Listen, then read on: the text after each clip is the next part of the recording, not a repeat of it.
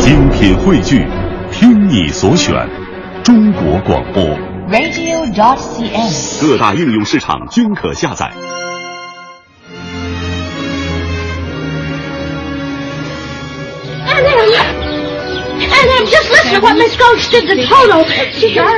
智慧、情感、勇气、想象力和灵气。多罗西的名字好像比不上小红帽和爱丽丝，但其实他们一样很有故事。Oh. Oh, 小说《绿野仙踪》，四十五岁的美国童话之父弗兰克·鲍姆创作于一九零零年。时隔一个世纪后的二零零九年六月，好莱坞动画片《飞屋环游记》公映。制作人声称，电影最初的灵感和创意就是来自《绿野仙踪》。鲍姆估计很难想象，他偶然机缘下完成的这个故事能有如此大的魅力，不仅给今天的孩子带来难以忘怀的童话历险遨游，还能给世人带来创作新童话的灵感。《绿野仙踪》里一切都是简单的，一个叫多罗西的小姑娘被龙卷风吹到了一个遥远的地方，为了寻找回家的路，开始了惊险的旅程。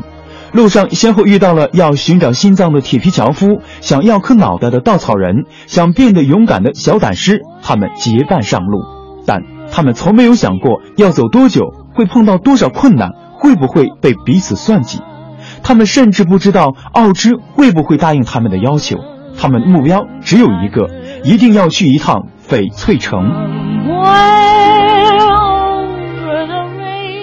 翡翠城里的奥芝并没有什么魔法，他不过是和多罗西一样的普通人，但是他给了人们信仰，人们相信他的无穷强大，所以稻草人、铁皮匠和狮子都从奥芝那里获得了这种能量，变成了他们自己想要的样子。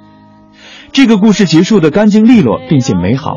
原来多罗西的那双鞋子可以带他到世界上的任何地方，但如果一开始就知道，那他就不会遇见稻草人、铁皮匠和狮子。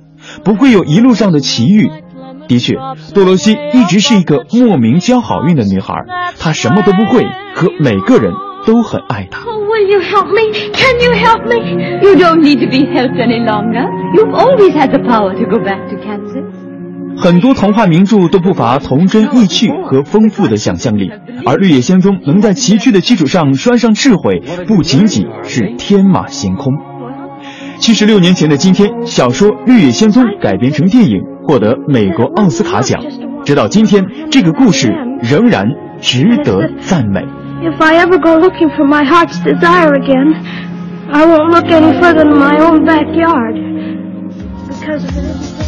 I feel the light in the sky,